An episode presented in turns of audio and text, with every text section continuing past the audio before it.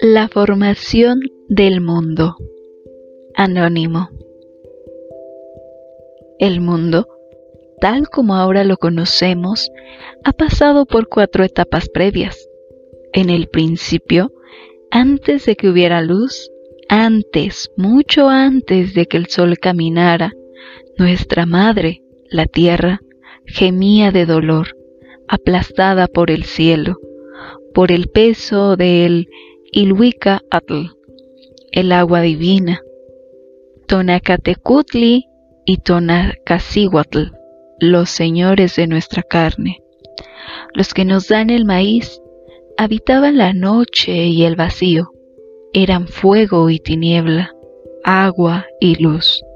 Allá, adentro, estaba el Dios viejo, el fuego, Huehueteotl, estos señores tuvieron cuatro parejas de hijos que no podían ver la luz ni respirar porque el cielo y la tierra estaban abrazados. Cada pareja se hallaba en uno de los cuatro espacios de la superficie terrestre, la Altikpak. El cielo, el agua divina, rodeaba por entero a la tierra. Así que la pareja que estaba hacia la mano derecha, Tezcatlipoca, el viento de la noche, y su mujer intentaron levantar el cielo, pero éste cayó. Produjo terremotos y los más iguales se convirtieron en tigres.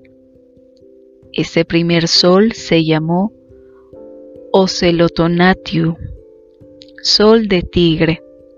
Luego Tlaloc y su mujer, Chalchihuitlicue, quien vive donde el sol descansa, intentaron separar a sus padres. Tampoco les fue posible. El cielo cayó de nuevo sobre la tierra, llovió fuego y los más iguales se volvieron monos. Este segundo sol recibió el nombre de Quillatonatio, sol de fuego. Después, Huitzilopochtli quiso separar a sus padres y no pudo. El cielo se derrumbó y el agua divina cayó sobre la tierra y la mató. Hubo mucho aire, muchos remolinos, y los hombres se volvieron pájaros y guajolotes. El tercer sol se llamó Ecatonatio, sol del viento.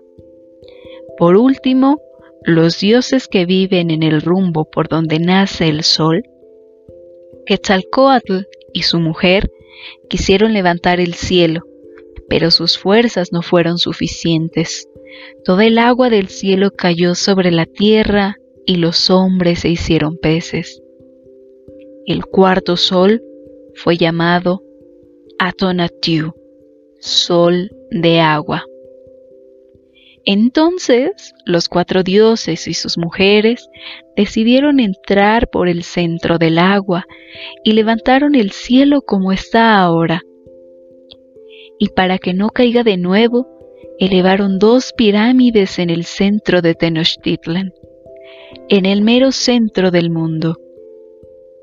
La pirámide de Tlaloc a la mano derecha y la pirámide de Huitzilopochtli a la mano izquierda y colocaron cuatro árboles enormes en las cuatro porciones de la tierra. Cada pareja de dioses ocupó el lugar que le había sido asignado. Tlaloc se quedó quieto, lo mismo que Tezcatlipoca, el viento de la noche, el pedernal nocturno. También ocuparon sus lugares Huitzilopochtli y Quetzalcoatl. Sin embargo, aun cuando el cielo y la tierra habían sido separados por la fuerza de los cuatro dioses y sus mujeres, o sea, por la potencia del viento del día y por la fuerza del viento de la noche, el sol no había podido caminar. Los hijos del cielo y de la tierra habían vivido en la oscuridad, sin poder respirar, era necesario que se le abriera un camino al sol. Fue así como arrancaron al dios arrugado, Huehueteotl, el dios viejo, del vientre de Coatlicue, la tierra, y lo arrojaron al fuego. En ese fuego se arrojó el valiente colibrí y se elevó hasta el cielo, pero se negó a caminar porque tenía hambre.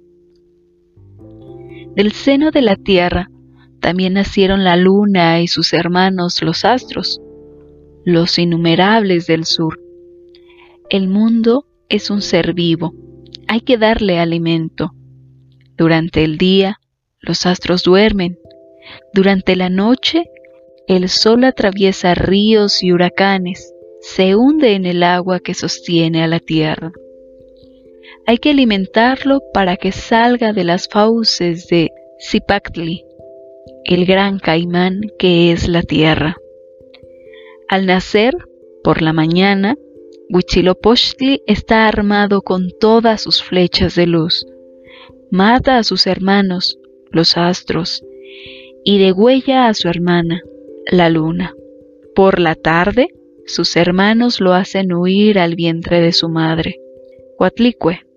Se trata de muertes simbólicas que ocurren todos los días, igual como sucedió en el momento en que Huitzilopochtli el sol, el colibrí de la mano izquierda, en el tiempo mítico original, nació del seno de su madre, la tierra.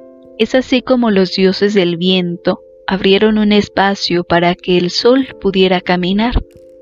De esta manera, el maíz y el frijol tuvieron aire que respirar y salieron de la tierra para darnos alimento.